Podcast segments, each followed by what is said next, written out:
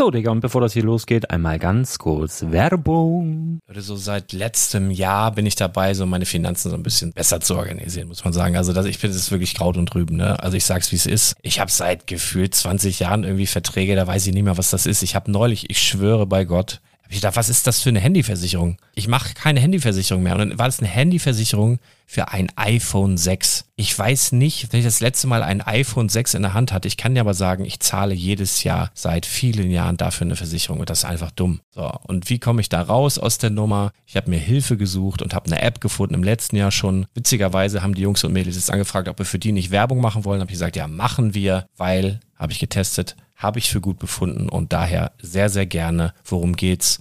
Finanzguru. Finanzguru ist erstmal eine kostenlose App. Die ist auch dauerhaft kostenlos. Es gibt dort so Plusfunktionen. Da kannst du dann für 2,99 Euro pro Monat das Ganze testen. Plusfunktionen sind zum Beispiel, also du hast so Features, kriegst so detaillierte Budgetanalysen, personalisierte Finanztipps, du behältst die Kontrolle über dein verfügbares Einkommen bis zum nächsten Gehaltseingang. Also das sieht in der Praxis so aus, du kannst deine ganzen Konten dort hinterlegen, es muss einmal so verknüpft werden, keine Ahnung, Sparkasse, Volksbank, du kannst aber sogar Kryptokonten hinterlegen, du kannst irgendwelche Aktien, falls du Aktiendepots hast, du kannst alles hinterlegen dort. Und diese App, gerade wenn es um so Sachen geht wie Gehalt oder so, macht auch so Forecasts so ein bisschen. Also die erinnert dich zum Beispiel auch dran, wenn jetzt eine neue Versicherung abbucht oder wenn die App denkt, dass da wieder was kommt, dann kannst du das überprüfen. Und wenn da irgendwas irgendwas aufploppt, also bevor es abbucht und da irgendwas aufploppt und du sagst, ah, das wollte ich aber nicht oder das wollte ich schon lange kündigen, dann kannst du in der App per Fingertipp sozusagen rechtssicher sogar dort Verträge kündigen.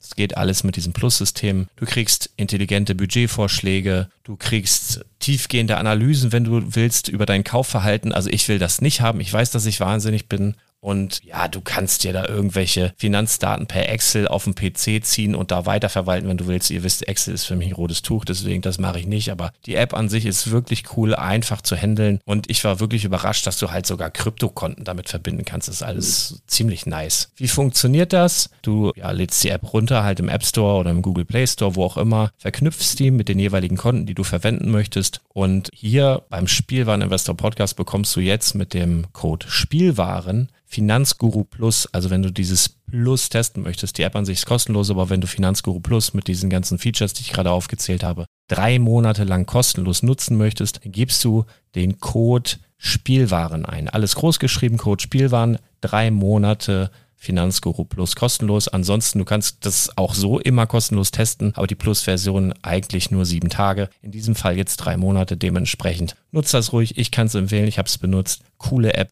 Und ja, mir bleibt nur zu sagen, räum deine Finanzen auf, da hast du mehr Spaß, kannst du mehr Lego kaufen. Hau rein. Wenn du das Ganze nochmal nachlesen möchtest, findest du die ganzen Infos dazu und den Link. Und natürlich wie immer in den Show Notes. Das war's mit der Werbung.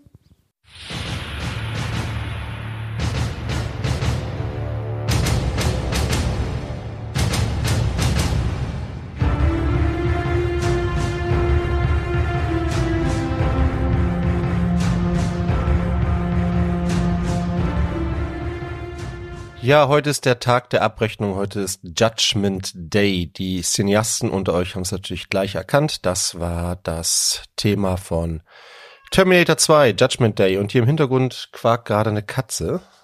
Keine Ahnung, was da los ist. Wir ignorieren das einfach mal. Genau, ähm, auf vielfachen Wunsch ähm, mache ich jetzt nochmal eine Sonderfolge zum Project Zero. Ähm, Habe ich jetzt ja, ein gutes Jahr durchgezogen. Heute ist der 21.12., also ich werde wahrscheinlich keine Einkäufe mehr tätigen.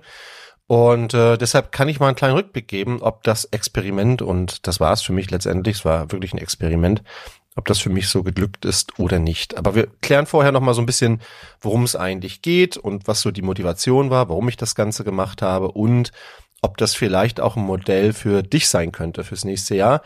Man kann sich ja immer gute Vorsätze machen fürs nächste Jahr. Ähm, vielleicht ist das so eine Geschichte, wo du sagst, ja, äh, die Gedanken hatte ich auch schon mal und ähm, ja, vielleicht kannst du dich damit anfreuen. Ich sage aber auch gleich vorweg, es ist für für bestimmte Leute ist das auch nix. Also es gibt ähm, da glaube ich eine relativ enge Gruppe von Menschen, für die das praktikabel ist. Ähm, aber darauf kommen wir gleich zu sprechen.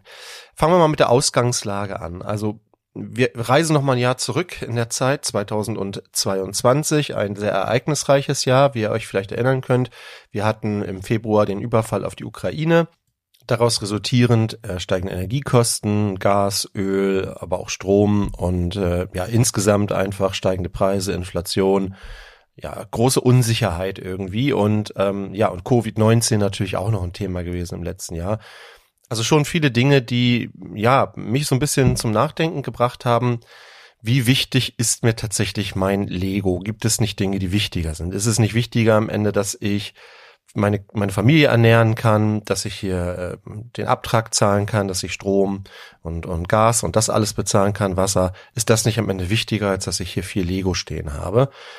Und die Antwort war für mich relativ klar ja. Und es wird einem dann so sehr bewusst, dass Lego doch ein absolutes Luxusgut ist. Ne? Also Lego ist super und für ganz viele von uns natürlich, glaube ich, auch ein, ein, großer Teil unseres Lebens. Und das ist ja auch schön und richtig und wichtig. Die Frage ist halt, hm, wenn ich mir andere Dinge vielleicht nicht mehr leisten kann, dann muss ich gegebenenfalls darauf verzichten. So, und dann habe ich halt nach einer Idee gesucht, wie ich weiterhin Spaß an diesem Hobby haben kann, ohne dass äh, ich so einen finanziellen Kraftakt dafür aufwenden muss. Und dann kam ich auf die Idee, naja, du hast jetzt über einige Jahre, hast du Lego gekauft und gesammelt und du hast jetzt hier eine ganze Menge rumliegen warum nicht mal von einigen Sachen trennen? Ja, und dann eben quasi Dinge verkaufen und von dem Erlös dann wieder Dinge einkaufen. Das ist auch schon so ein bisschen die Grundidee von äh, Project Zero. Du merkst schon, Uh, Project Zero ist tatsächlich nicht für jeden was. Für Sammler zum Beispiel, für Komplettisten ist das natürlich nix, weil ihr könnt euch in der Regel nicht von Dingen trennen, ja. Also das muss man schon können. Man muss schon sagen können, alles ah, ist ein Set, das ist mir auch immer ans Herz gewachsen, aber das liegt jetzt seit drei Jahren auf dem Dachboden, weil ich so eh keinen Platz dafür habe. Ne? Project Zero ist auch sehr gut für Leute, die Platzmangel haben, ja, oder die ähm, eine fehlende Übersicht haben, auch sehr gut, weil dann kriegt man mal wieder so ein bisschen, ja, man kann mal wieder ein bisschen reduzieren, ne? Aber dazu komme ich nachher, ob das auch tatsächlich so geklappt hat. Also, wenn du Project Zero machen willst, dann muss für dich auf jeden Fall das Bauen, muss ganz klar im Vordergrund stehen. Das ist ganz, ganz wichtig, ja. Denn ähm, das war meine Motivation. Ich, ich baue gerne. Ja, ich bin kein Komplettist. Ich habe zwar hier und da bestimmt auch die ein oder andere Serie komplett, aber das ist nicht, nicht meine oberste Priorität. Ähm, und ich bin kein Sammler, ich muss die Dinge nicht irgendwo liegen haben. Ja, das staubt dann irgendwie zu und das, da habe ich nichts von, wenn das auf dem Dachboden oder im Keller liegt. Also deshalb, was ich hier nicht ausstellen kann, das kommt dann eine Zeit lang irgendwie in den Karton und das kann dann auch irgendwann weg. Das gibt einen Grund dafür, dass ich es nicht ausstelle. So gehe ich da immer ran. Ne? Ich denke immer, okay, dann gehört das scheinbar nicht zu den Sets, die mir am liebsten sind. So, ja. Es gibt natürlich auch bei mir Dinge, äh, von denen ich mich wahrscheinlich nicht trennen werde oder nicht trennen kann. Wobei man soll ja niemals nie sagen und ja, letztendlich ist das äh, im ersten Moment schwer und dann mehr hinterher ist es aber auch gar nicht so schlimm. Ich werde nachher noch mal ein paar Beispiele nennen. Ähm, ich habe da ja eine, eine, Liste angelegt und ja. Genau, also das ist erstmal die Grundidee. Ne? Also ich bringe kein neues Kapital auf für Lego, sondern alles das, was ich innerhalb dieses Jahres gekauft habe, habe ich nur deshalb kaufen können, weil ich zuvor Lego verkauft habe. In der Regel gebrauchtes Lego. Das ist ganz wichtig nochmal anzumerken, gebrauchtes Lego. Genau, also Geld durch Verkäufe generieren. Das ist die Grundidee. Natürlich hatte ich so ein paar Erwartungen an das Ganze am Anfang des Jahres und habe gedacht, naja, das wird wahrscheinlich dazu führen, dass ich am Ende bewusster und zielgerichteter einkaufe. Also man fokussiert sich mehr auf bestimmte Kernthemen. Das war so meine Idee. Ne? Also mal drüber nachdenken, du kannst nicht alles haben. Du kannst nicht alles sammeln. Du kannst nicht Marvel, Star Wars, Icons, du kannst das nicht alles sammeln. Also konzentrier dich auf ein paar Kernthemen. Das hat bei mir zum Beispiel dafür geführt, dass im Wesentlichen bei mir Marvel rausgeflogen ist. Ja, ich habe mich von fast allen Marvel-Sachen getrennt, die ich noch so hatte, ähm, weil ich gedacht habe, okay, Star Wars ist mir wichtiger, ja. Aber das muss halt auch dann wieder jeder für sich selbst entscheiden. Also kann man sich auf einige Kernthemen sozusagen beschränken. Ähm, dann hatte ich ein bisschen die Annahme, dass ich dann, ja, logischerweise, wenn ich Dinge verkaufe und einkaufe, am Ende nicht mehr Platz brauche als, ähm, als am Anfang. Äh, dazu komme ich am Ende nochmal, ob das so gelungen ist. Naja, und dann natürlich diese, diese Fantasie in meinem Kopf, dieses Projekt führt jetzt dazu, dass ich unendlichen Bauspaß habe, ja, weil ich kann ja immer wieder, ich verkaufe Sachen, ich kaufe Sachen, also das heißt, ich habe dann immer wieder neue Sets, die ich bauen kann, ja, es kommen immer wieder neue Sets rein, es gehen alte Sets raus, es kommen neue Sets rein, das war so ein bisschen meine Vorstellung. Ähm, auch dazu, ja, sage ich nachher vielleicht noch mal so ein bisschen was, aber das ist auf jeden Fall so ein bisschen das war meine Vorstellung am Anfang, ja. So, dann muss ich noch dazu sagen, dass ich als Verkäufer wenig Erfahrung habe und äh, auch nicht vorhatte, mich hier gewerblich zu machen. Das heißt, ich muss mich an gewisse Spielregeln halten.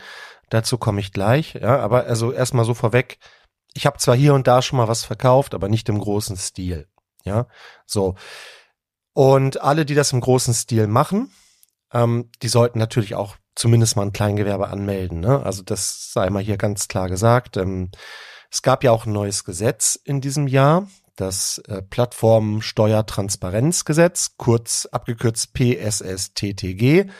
Ähm, damit musste ich mich natürlich am Anfang des Jahres auch ein bisschen auseinandersetzen.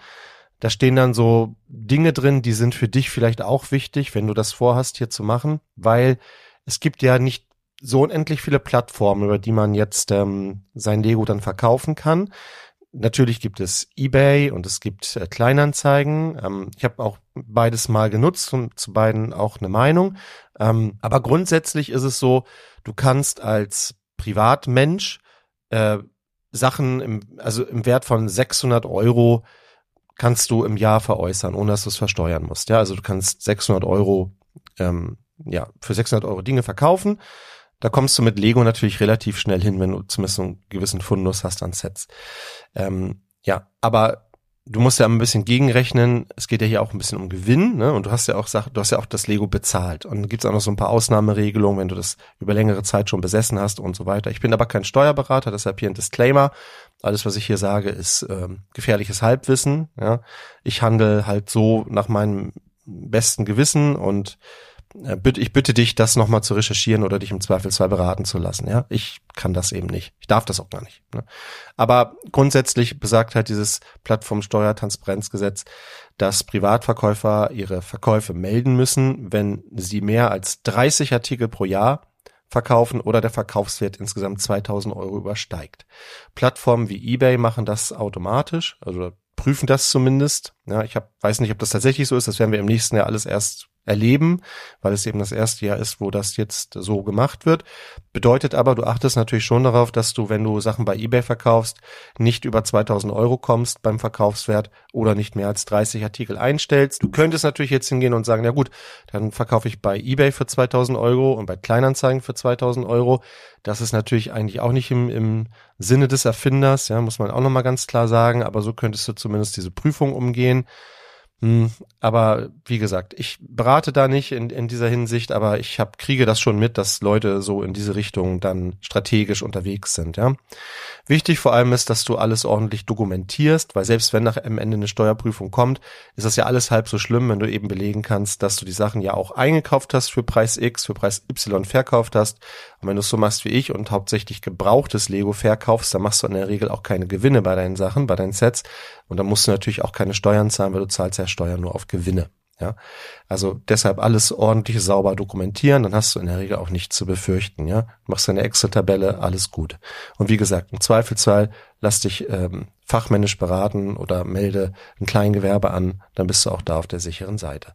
Aber das ist auf jeden Fall mal so ein bisschen der Rahmen, was hier die Spielregeln sind, wenn du das Ganze machst. Ja, da hat der Gesetzgeber eben genaue Vorstellung. Das ist ja auch richtig so. Also wenn man wirklich jetzt, ja, die private Sammlung, irgendwie, keine Ahnung, hat man irgendwie achtmal irgendein Set in seiner Sammlung, das ist ja schon immer ein bisschen, ein bisschen fragwürdig, ne?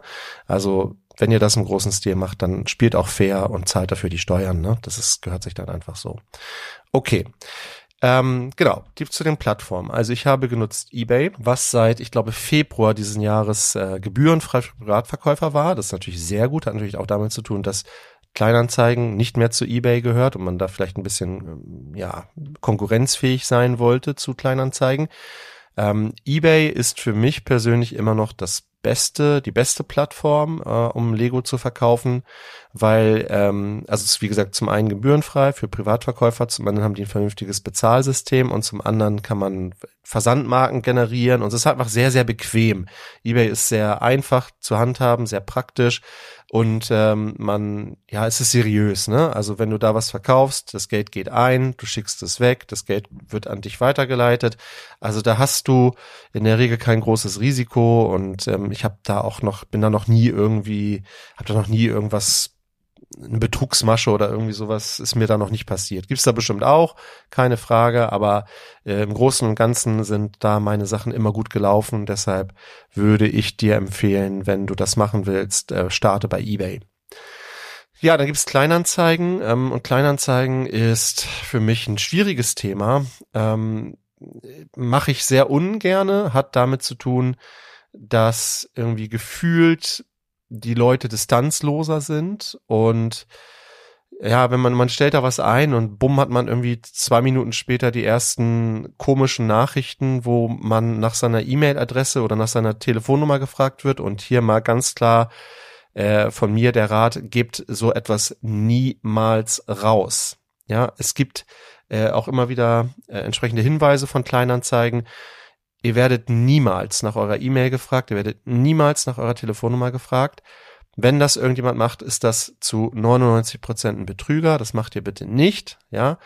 Aber das passiert super oft. Es ist mir in diesem Jahr ganz, ganz oft passiert, dass ich da irgendwie so komische E-Mails dann bekam, irgendwie von wegen, ja, das, ich will das hier bezahlen, aber das geht irgendwie nicht. Schicken Sie mir bitte Ihre E-Mail-Adresse, damit ich das hier irgendwie aktivieren, bla bla bla.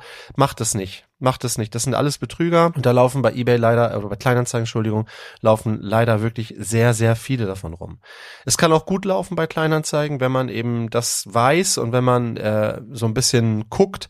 Am besten ist natürlich immer, ähm, dass man das Ganze ja, also es kommt jemand und holt das ab, guckt sich das nochmal an, bezahlt dir das Geld äh, bar oder PayPal oder wie auch immer und dann ist das alles okay.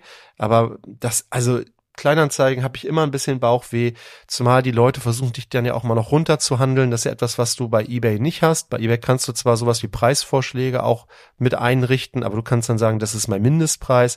Und bei Kleinanzeigen kriegst du schon manchmal so Angebote, wo du denkst, ja genau, wahrscheinlich. Ich verkaufte das jetzt zur, zur, zum Drittel der UVP. So sehe ich aus. Ja, also das ist so, ja, also wirklich, äh, weiß ich nicht. Also Kleinanzeigen ist bei mir auch mal gut gegangen, aber ganz oft hatte ich einfach Ärger damit und es hat mich genervt. Ähm, ja, also müsst ihr sehen, was vielleicht auch eine Typfrage, aber äh, bei mir ist eBay ganz klar die favorisierte äh, Plattform, aber da, wie gesagt, 30 Artikel, 2000 Euro und alles andere ähm, endet dann in einer Steuerprüfung. Ne? Das, wie gesagt, im Hinterkopf behalten. Und dann könnt ihr natürlich auch gucken, wir sind ja eine große Community, ob ihr Sets innerhalb der Community verkauft. Ja, also vielleicht mal Leute ansprecht und sagt, du, ich, ich habe da ein Set, das könnte was für dich sein, hast du Interesse, einmal zuschicken, PayPal, fertig. Ne? Also auch das geht. Behaltet immer so ein bisschen im Hinterkopf, dass ihr bei solchen Sachen ähm, immer die Versandkosten habt. Und das darf man nicht unterschätzen tatsächlich, weil als Privatverkäufer, also ich habe manchmal Sachen verkauft, die hatten nur einen Wert von 10, 20 Euro, da musst du 7 Euro Versand zahlen. Das macht dann die Preise kaputt. Ne? Also auch das ist ein Thema auf jeden Fall bei äh, bei Privatverkäufen, das, das sollte man ein bisschen im Auge haben, dass große Sets, da relativieren sich natürlich die Versandkosten schneller als bei kleinen Sets. Ne? Oder man macht dann irgendwie ähm, so ein Konvolut, gleich mehrere kleine Sets, damit sich das wieder lohnt mit den Versandkosten. Aber das ist etwas, was Käufer natürlich häufig davon abhält oder dann dazu führt, dass ihr am Ende ähm, kleinere Preise dafür machen müsst, damit ihr das überhaupt lostreten könnt, weil die Versandkosten einfach das Ganze unattraktiv machen. Also nur mal so ein bisschen am Rande zum Thema wo und wie. Und ja, jetzt kommen wir mal zu meiner Bilanz. Ja, und die habe ich jetzt hier ganz übersichtlich vor mir. Ich werde mit euch jetzt nicht alle Sets durchgehen, das ist ja todeslangweilig. Aber so ein bisschen mal, ja, Gesamtzahlen. Also wir haben, oder ich habe in diesem Jahr äh, 27 Lego-Sets verkauft. Das ist gar nicht so viel tatsächlich, aber ich bin trotzdem auf ein, ja, auf äh, Einnahmen in Höhe von 2500 Euro gekommen, roundabout. Ich habe 55 Sets, na gekauft ist das falsche Wort, 55 Sets sind in meinen Besitz übergegangen. Ich formuliere das deshalb so merkwürdig, weil darunter sind auch GWP, darunter ist auch das ein oder andere Geschenk, das man vielleicht mal zum Geburtstag bekommen hat oder sowas. Ja, aber das ist ja auch Lego, welches quasi ich jetzt bauen kann und darum geht's mir ja. Deshalb geht das hier in diese Rechnung mit ein. Das heißt also, ich habe doppelt so viele Sets bekommen in diesem Jahr, als ich veräußert habe. Ich habe natürlich auch ein paar sehr große Sets veräußert, eben wie gesagt aus den genannten Gründen, mit den Versandkosten etc. Und ich habe darüber hinaus, und das schon mal als kleiner Tipp vorweg, auch einige Minifiguren veräußert, weil man damit relativ schnell und leicht äh, doch relativ große Gewinne erzielen kann. Also ich kann verstehen, warum Chris zum Beispiel jetzt so ein bisschen den Fokus auf Minifiguren hat. Das ist einfach ein, ein super Produkt, ja. Das nimmt wenig Platz weg. Äh, es lässt sich super schnell versenden. Man braucht in der Regel auch nicht groß die Sorge haben, dass beim Versand irgendwas kaputt geht oder dass irgendwelche Teile fehlen oder sonst irgendwas. Also Reklamationen sind, glaube ich, da eher selten. Ist ein super Produkt. Also Minifiguren ist einfach eine super Sache. Ja. Außerdem, wenn ihr Sets auspartet und die Minifiguren einzeln verkauft, dann habt ihr häufig ähm, ja einen höheren Gegenwert, als wenn ihr das Set komplett verkauft. Also braucht ihr hier nur mal die Preise der Bricklink angucken für einige Minifiguren.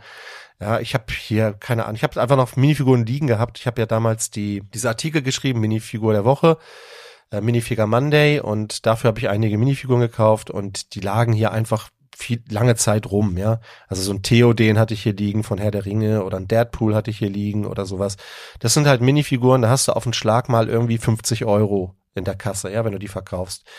Das sind schon so Überlegungen, die man mal anstellen kann, ob man sowas vielleicht auch noch irgendwo rumliegen hat oder ob man vielleicht auch noch so seltene GWP rumliegen hat. Keine Ahnung, vielleicht habt ihr noch das Lichtschwert von Yoda irgendwo rumliegen, das habe ich verkauft zum Beispiel. Oder von Luke Skywalker oder so, das habe ich jetzt nicht. Aber das Yodas Lichtschwert selbst gebraucht hat mir halt irgendwie noch 70 Euro eingebracht, ja.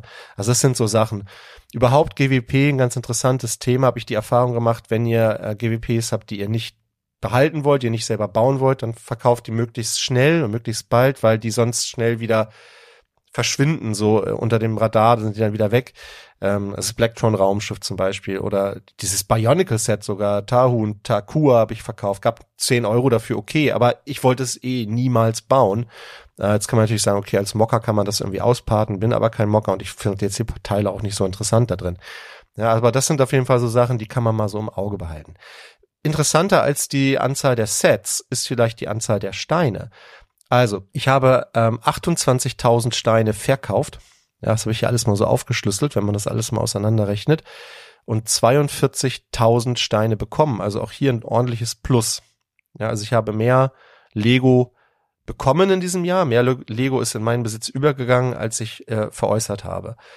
Wie gesagt, dadurch, dass ich aber eben auch so ein paar Tricks angewendet habe, ähm, hier und da mal auch nur eine Minifigur verkauft habe, oder aber ähm, auch Cashback. Damit habe ich auch relativ viel gearbeitet. Damit meine ich jetzt nicht unbedingt Schub, weil Schub lohnt sich kaum noch. Also zwei Prozent, glaube ich, gibt es aktuell oder sogar nur anderthalb Prozent. Ich habe jetzt länger nicht geguckt. Da könnt ihr mal lieber irgendwie einen Content Creator unterstützen und den Affiliate Link nutzen. Da haben dann alle mehr von. Aber es gab auch mal, genau, es gab immer eine Aktion, da gab es äh, zehn äh, Prozent auf gewisse Sets. Da habe ich tatsächlich dann Schub mal mitgenommen und Bruchteil gekauft und ich habe 50 Euro Cashback gekriegt.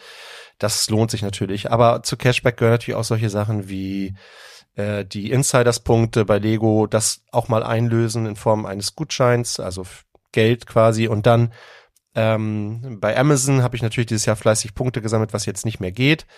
Aber auch das sind ja so Möglichkeiten gewesen, wo man ein bisschen was an Geld auch wieder reinholen konnte. Und das ist natürlich gleich wieder ins Lego dann wieder reingesteckt.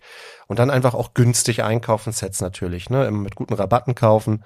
Ähm, da brauche ich euch ja nicht erzählen, wie das funktioniert. Ihr seid ja hier beim, beim Spielwareninvestor, ja. Also da habt ihr ja, ich denke, alle wichtigen Kanäle, den Brickletter und so habt ihr ja alles abonniert und habt da immer einen Überblick, ähm, wann und wie man Sets am besten kaufen kann.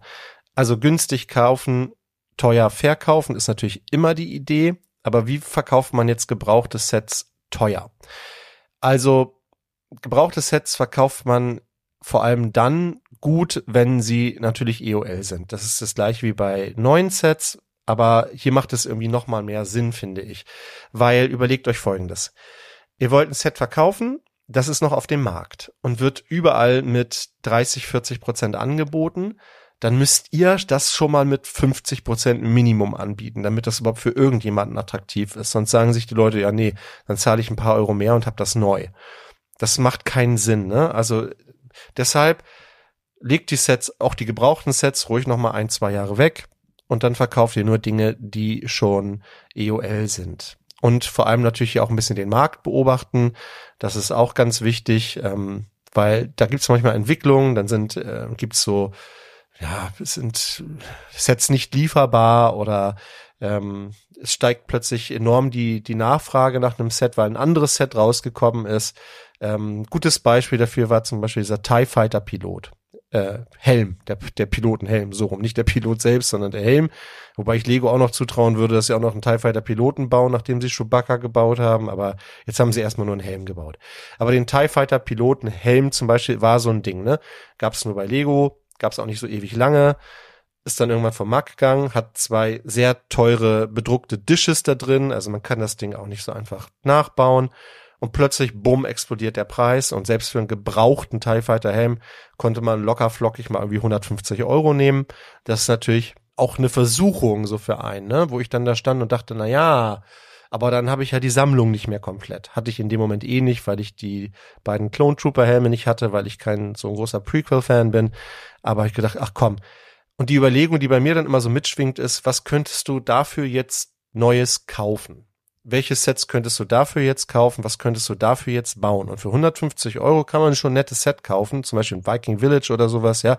Da könnte man, okay, verkaufst jetzt diesen Helm, der steht jetzt hier eh nur rum und so richtig cool findest du den vielleicht auch nicht. Also verkaufst du den jetzt und dann kaufst du dir ein schönes Set, das hast wieder Bauspaß. Unendlicher Bauspaß, ne? Das ist ja das Thema. So, also sowas ein bisschen mit auf dem, äh, auf dem Schirm haben, solche Entwicklungen haben und dann, wie gesagt, sich trennen können. Und dann auch sagen, okay, dann ist halt die Serie ähm, Helme, Star Wars Helme, ist jetzt, ich breche jetzt mit der Serie. Was habe ich denn noch? Ah, ich habe ja auch noch einen Boba Fett Helm. Okay, der ist auch schon EOL. Ja, geht nicht so gut, aber ich guck mal. Stormtrooper Helm, auch schon EOL. Hm, den verkaufe ich vielleicht auch noch. Und zack, bumm, hat man drei Helme verkauft, hat ich habe für die drei Helme 270 Euro bekommen. Da habe ich noch mich ein bisschen runterhandeln lassen bei eBay Kleinanzeigen. So 270 Euro in der Kasse, ja.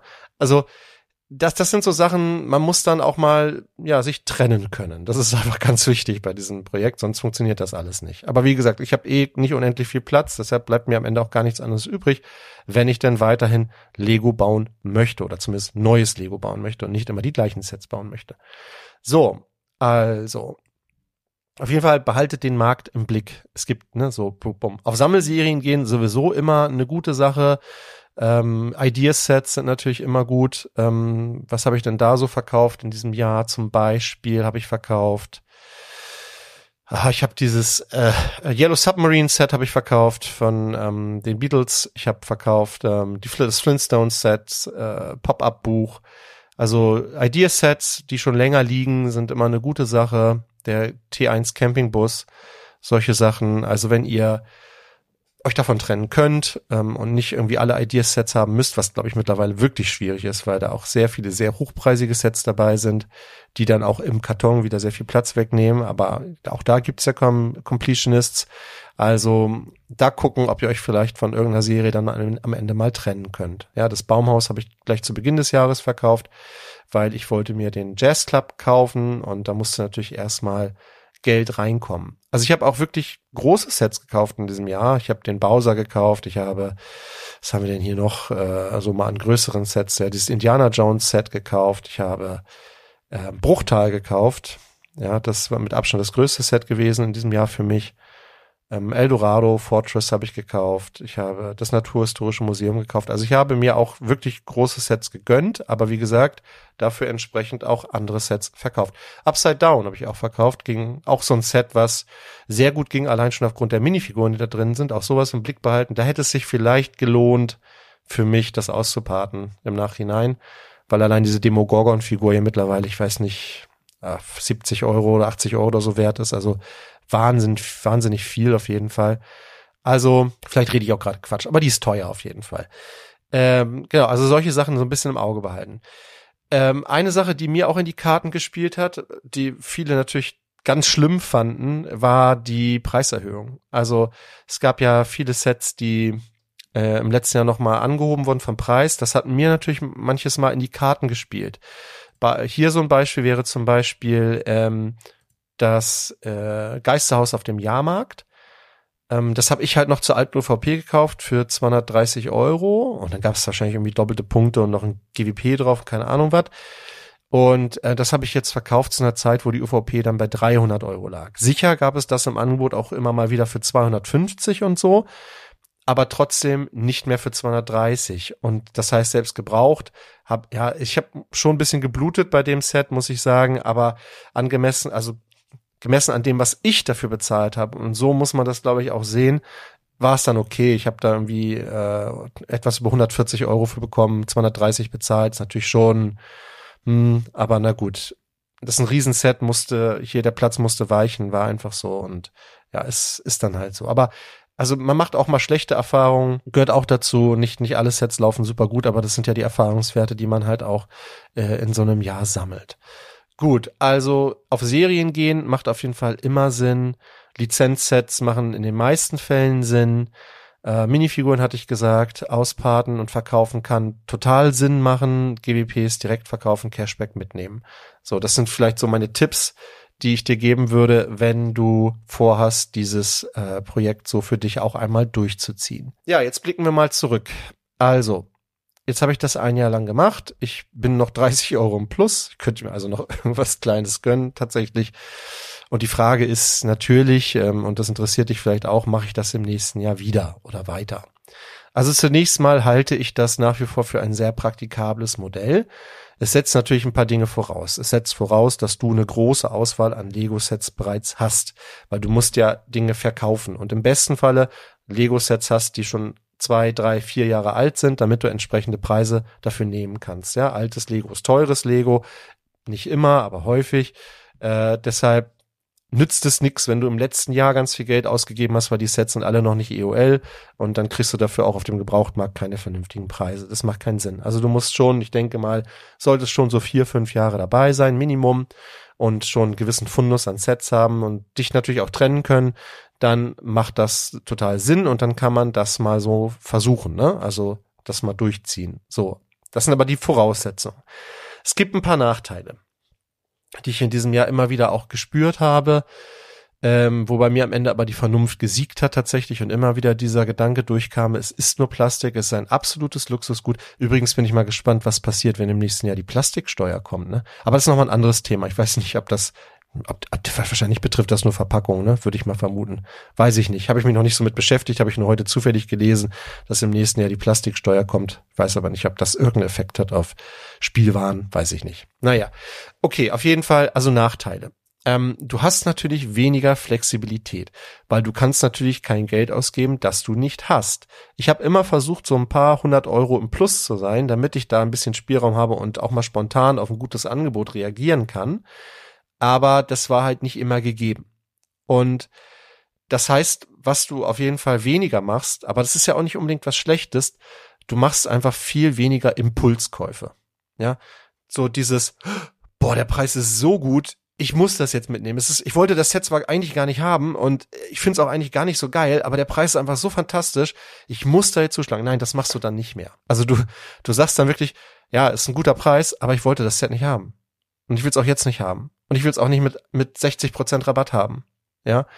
Weil ich das, es interessiert mich einfach nicht. So. Also du musst da echt ein bisschen umdenken, wenn du das machen willst, weil du hast einfach ein begrenztes Budget und solltest dich dann wirklich auf das konzentrieren, was du persönlich auch für dich kaufst. Also was du bauen willst, was du ausstellen willst, woran du Spaß hast.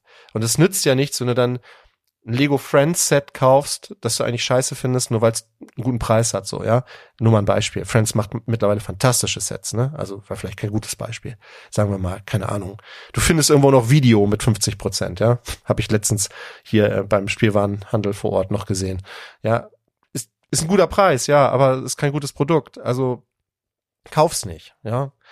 Ähm, ein großer Nachteil ist auch, dass du natürlich einen sehr viel höheren Aufwand für dein Hobby betreiben musst weil du musst jetzt ja nicht nur kaufen und, und weglegen, sondern du musst auch zerlegen die Sets, du musst die Sets irgendwo bewerben, also das heißt, du musst annoncieren, du musst Fotos machen, du musst eine Beschreibung äh, dazu anlegen, du musst Kontakt haben mit Leuten, du musst äh, die Sets verschicken, ähm, du musst es also zur Post bringen, einpacken, all diese Geschichten, also du hast hier schon einen höheren Aufwand und ich glaube, der schreckt schon einige ab. Ja, aber wie gesagt, ich habe jetzt nicht mal 30 Sets verkauft in diesem Jahr, das heißt nicht mal eins pro Woche. Also den Aufwand kann man schon mal machen, so, ne? Also alle zwei Wochen, ne, ungefähr, ja, 27 Sets. Alle zwei Wochen habe ich irgendwas zur Post gebracht. Im Schnitt, das kann man schon mal machen, um so für sein Hobby, ne? Um eben äh, das Ganze zu refinanzieren. Aber das musst du halt wissen, das gehört halt dann dazu. Ne? Also du musst da schon ein bisschen Zeit investieren. Kartons aufheben auf jeden Fall. Es gab schon die eine oder andere Situation in diesem Jahr, wo ich dann keinen passenden Karton hatte, um irgendwie ein größeres Set zu verschicken. Also auch da immer dran denken, wenn Lego reinkommt, die Kartons nicht sofort wegschmeißen, sondern weglegen und ähm, ja drüber nachdenken, was könnte ich darin als nächstes vielleicht verkaufen. Ne? Also das sind alles so Sachen, die muss man ein bisschen im Blick haben. So, und das hat jetzt bei mir zu der abschließenden Bewertung geführt, dass ich jetzt gesagt habe, fürs nächste Jahr werde ich wohl einen Kompromiss fahren. Also zunächst einmal vielleicht nochmal zu den Eingangsfragen. Ich hatte ja gesagt, bewusster zielgerichteter Einkaufen, ja. Fokussieren auf Kernthemen, auf jeden Fall. Gleichbleibender Platzbedarf, nö. also ich weiß nicht warum, aber ich habe trotzdem sehr viel mehr Lego als am Anfang des Jahres, hatte ich ja auch schon gesagt. Also es geht ja auch aus dieser Liste hervor, dass ich hier eben äh, 55 Sets, wie gesagt, sind in meinen Besitz übergegangen und 27 habe ich veräußert. Von diesen 55 muss man allerdings auch fairerweise dazu sagen, sind auch einige kleinere GWP dabei, von denen ich auch einige äh, direkt an die Kinder weitergegeben habe oder an Arne, der kriegt von mir immer diese kleinen VIP-Ergänzungssets oder sowas, ja. Also da sind auch einige kleine Sets dabei. Aber nichtsdestotrotz ähm, sind halt sehr viel mehr Sets in meinen Besitz übergegangen. Und äh, ja, also der Platzmangel ist nach wie vor. Die Übersicht, würde ich sagen, ist tatsächlich vielleicht ein bisschen besser geworden. Es ist auch mal spannend, so durch die alten Sets so ein bisschen durchzugehen und zu kramen. Man entdeckt hier und da nochmal so einen kleinen Schatz, den man eigentlich auch schon vergessen hatte. Und von denen kann man sich in der Regel auch ganz gut trennen. So, ne? Man muss sich das halt immer wieder nur sagen, ja, ist, ich habe jetzt die letzten Jahre nicht daran gedacht, also war es vielleicht auch kein Herzensthema so für mich, ja. Aber wie gesagt, manche Leute können das, manche Leute können das nicht. Ähm, so ist es. Also das mit dem Platzbedarf hat nicht so richtig funktioniert. So, Kompromiss fürs nächste Jahr. Ähm, ich werde wahrscheinlich so etwas machen, dass ich sage, ich werde mir monatlich ein festes Budget gönnen. Das sollte allerdings nicht allzu hoch sein, weil ich nach wie vor der Meinung bin, dass es Dinge gibt, die wichtiger sind als Lego ja. Ähm, keine Ahnung. Ich habe mir da noch nicht abschließend Gedanken gemacht, aber es wird, es wird im zweistelligen Bereich sein. Also es werden keine, keine, kein Riesenetat sein, den ich mir da monatlich irgendwie hinlegen werde, damit ich Lego kaufen kann. Denn ähm, ich möchte mein, meiner Familie auch nicht erklären müssen, warum wir nicht in den Urlaub fahren können. Äh, ja, oder dass wir nicht in den Urlaub fahren können, weil ich mir Lego kaufen muss. Also es gibt ja einfach Dinge, die sind da einfach wichtiger, ja. Ähm, aber so ein bisschen Spielraum möchte ich haben. Das hat mich manchmal schon ein bisschen genervt in diesem Jahr. Ich werde trotzdem weiterhin auch Sets verkaufen, ähm, werde mich da an diese Richtlinie natürlich halten, Steuer, Plattform, Steuertransparenzgesetz. Einfach auch aus Platzgründen und ja, um auch so ein bisschen fürs Gewissen zu wissen, ähm, ich habe am Ende gar nicht so, so viel Geld für Lego ausgegeben, wenn man es eben gegenrechnet, weil ich habe ja auch Dinge verkauft. Also das ist auch so ein bisschen eine Gewissensfrage bei mir tatsächlich, weil eben tatsächlich Lego ein absolutes Luxusgut ist. Ja, also und Geld bei mir ist endlich, bei den meisten von euch wahrscheinlich auch und andere Dinge werden bestimmt nicht günstiger im nächsten Jahr. Ähm, insofern versuche ich das zumindest ein bisschen einzuschränken. Ja, also das wird wahrscheinlich so mein Weg sein, dass ich sage, festes Monatsbudget von äh, XY Euro und wenn ich darüber hinaus etwas kaufen möchte, muss ich etwas verkaufen. Ja, das wäre so für mich mein Kompromiss. Ist natürlich kein Project Zero mehr, logisch, weil die Null steht da nicht, aber es ist dann zumindest ein überschaubares Unterfangen und vielleicht ein, ein gangbarer Weg, so ein Kompromiss zwischen, ja, nicht aufs Geld achten und total aufs Geld achten. Insofern vielleicht auch für euch eine Möglichkeit, das durchzuziehen. So, viel mehr will ich dazu jetzt gar nicht sagen. Vielleicht ähm, hast du auch Gedanken zu diesem Projekt. Das würde mich sehr interessieren. Dann kannst du das mal in unsere Kommentare schreiben unter spielwaren-investor.com. Vielleicht hast du ja ähnliche Pläne oder ähm, hast ein anderes Vorgehen oder nochmal eine ganz andere Strategie oder auch eine ganz andere Sicht zu den Dingen. Ähm, wie gesagt, das würde mich unheimlich interessieren, wenn wir da ein bisschen in Austausch gehen könnten. Dann nutzt das gerne. Du darfst mich auch gerne anschreiben oder Brickintosh auf Instagram. Ja, können wir auch da gerne mal ein bisschen diskutieren. Ich bin da auch neugierig. Für mich war das, wie gesagt, jetzt ein Experiment, das ja nicht gescheitert ist, durchaus gelungen ist, aber auch hier und da ein bisschen schmerzhaft war. Davon abgesehen bleibt mir eigentlich nur noch zu sagen, dass ich dir eine fantastische Weihnachtszeit wünsche im Kreise deiner Liebsten. Ähm, komm gut ins neue Jahr, bleib gesund und ja, vielleicht hörst du ja noch in unseren Jahresrückblick rein. Den werden wir zwischen den Tagen noch machen. Und ja, in diesem Sinne, machet gut.